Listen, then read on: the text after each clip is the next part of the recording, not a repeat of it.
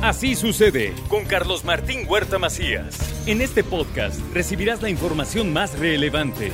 Un servicio de Asir Noticias. Y aquí vamos a nuestro resumen de noticias en este 10 de mayo, Día de las Madres. A todas una felicitación cariñosa, nuestro agradecimiento, nuestro cariño y nuestra felicitación a todas las mamás, a todas las mujeres que fueron capaces de dar a este mundo, a un nuevo ser. Desde acá un abrazo cariñoso.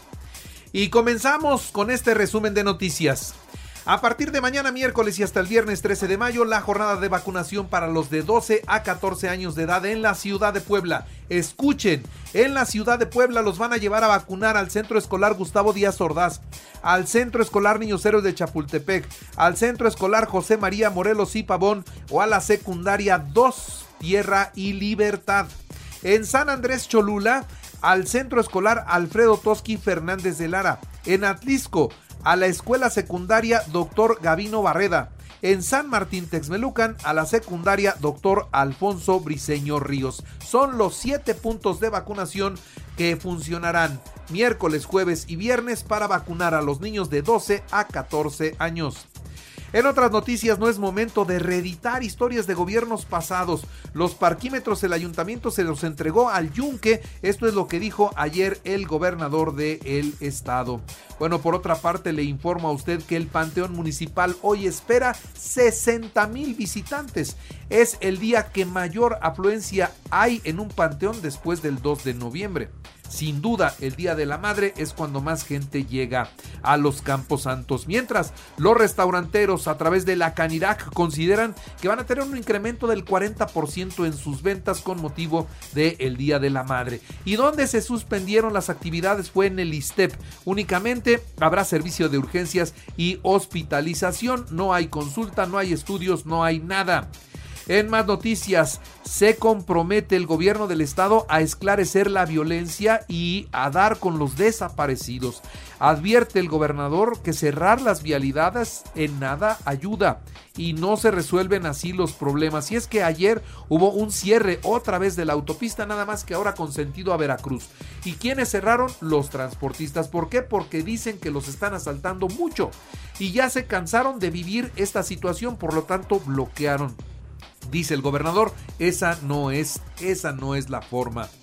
En más noticias, tres muertos y un niño herido, el saldo de la balacera en el jaripeo de Izúcar de Matamoros, no hay detenidos. Luego, una docena de policías en Izúcar de Matamoros golpean y lesionan brutalmente a un motociclista que ya estaba sometido. Finalmente, detienen al alcalde de Acatlán de Osorio. ¿Para qué? Para también esclarecer la muerte del director de seguridad pública y su esposa. Ese, ese tema todavía no termina. La policía estatal y activistas reportan tres muertos y siete heridos de bala durante un enfrentamiento en Coyomeapan y en Soquitlán. No se sabe quién eh, inició la agresión, pero la situación es crítica. Atacaron a balazos a dos hombres sobre el periférico durante un incidente vial. Por favor, no eche bronca. Si no lo dejaron pasar, si se le cerraron, no se ponga agresivo porque no sabe quién va en el otro vehículo y puede ir armado, puede ir drogado, puede ser un matoncito de estos que con facilidad desenfundan la pistola y disparan, como en este caso dos, dos personas hoy están gravemente lesionados. Eh, los arrancones. ¿Qué pasa con los arrancones? Ya dieron con los líderes de estas bandas de los arrancones. Ya saben quiénes son. Ya tienen las placas de sus vehículos. Aunque todavía no hay detenidos. Pero va caminando la investigación. En otras noticias, el reclusorio de Ciudad Cerdán será cárcel femenil. Ahí va a estar la cárcel para mujeres del estado de Puebla y el gobierno del estado va a invertir en más dormitorios para el reclusorio de Puebla, para San Miguel. En otras noticias, las ventas de Volkswagen y de Audi de México cayeron 14 y 15.2% en el mes de abril, son datos de el INEGI. En cuanto a la inflación en abril, Puebla reportó una inflación del 7.25%. ¿Qué fue lo que más disparó los precios? Bueno, se disparó el chile serrano, el jitomate y el aguacate. En más noticias presentaron la prepa UMAD. Inicia en agosto y surge de la fusión del Instituto Mexicano Madero y de la Universidad Madero. Enhorabuena y éxito a este nuevo proyecto. Nuevamente el presidente de la República viene a Puebla, nuevamente estará en Puebla. Ahora viene a revisar programas relacionados con el campo. Así lo confirmó el gobernador del estado. Y el sistema DIF estatal, ¿qué pasa ahí? Bueno, se construyen proyectos de atención a los niños, a los desprotegidos, a, a los grupos vulnerables. Se acabaron los proyectos políticos desde este lugar, es lo que dijo el gobernador al inaugurar la ampliación de Casa de Ángeles. En más noticias le digo que participan alumnos de los bachilleratos digital número 4 y Elena Garro en el programa Un día con el presidente. Esto en San Andrés Cholula. Hay cercanía, una, una significativa cercanía con el alcalde y los estudiantes de diferentes planteles. En más noticias sobre el COVID, le actualizo los datos de Puebla, 21 nuevos contagios, no hay muertos, 23 están hospitalizados y solamente uno se reporta como grave. En la información nacional, déjeme decirle que tras el incidente de los aviones de Volaris, el gobierno y las aerolíneas acuden a una serie de reuniones para ordenar el sistema aeroportuario de la Ciudad de México. Tras este incidente, trasladarán al Aeropuerto Internacional Felipe Ángeles y a Toluca el 25% de las operaciones del Benito Juárez. El gobierno federal acordó con los representantes de las aerolíneas reducir en una cuarta parte las operaciones que tiene el Benito Juárez. No sé si esto sea fácil, pero Imagínese usted lo que está proponiendo el presidente, que el 25% de los vuelos ya se vayan unos al Felipe Ángeles y otros a Toluca. ¿A usted dónde le tocaría bajar?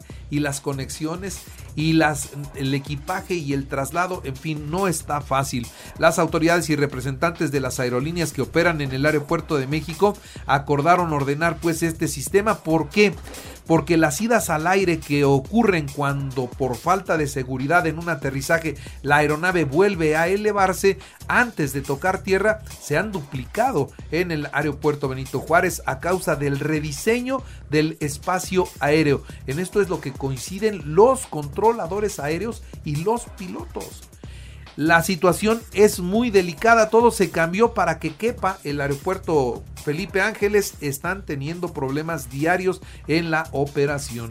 Matan a dos mujeres periodistas en Veracruz, la directora del portal informativo El Veraz, Yesenia Mollinedo, y la reportera Sheila Joana Olvera fueron asesinadas la tarde de ayer afuera de una tienda de conveniencia. Les dispararon, las ejecutaron.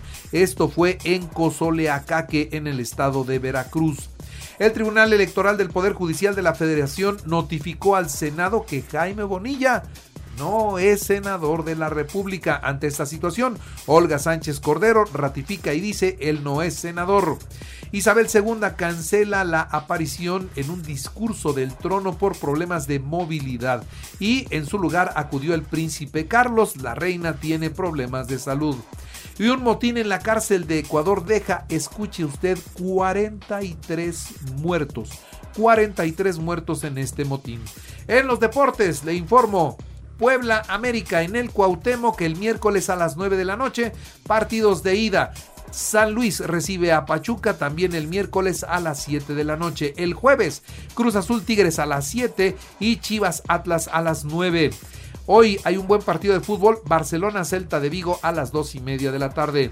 Los Pericos del Puebla abren serie como visitantes ante el Águila de Veracruz a las 19.30 horas. Los Dodgers perdieron 5 a 1 con los Piratas de Pittsburgh. El mexicano Julio César Urias cargó con la derrota. La clavadista Paola Espinosa anunció su retiro tras 28 años de una exitosa carrera deportiva. Y el Impode presentó el Torneo de Campeones Puebla 2022 que se realizará con la participación de los 217 municipios del estado. Destacan 8 disciplinas. Destaca el fútbol, béisbol, baloncesto, karate y taekwondo. En eso van a competir los jóvenes poblanos. Y le recuerdo que así usted está en iHeartRadio y ahora puede escuchar a toda hora y en cualquier dispositivo móvil o computadora nuestro podcast con el resumen de noticias, colaboraciones y entrevistas.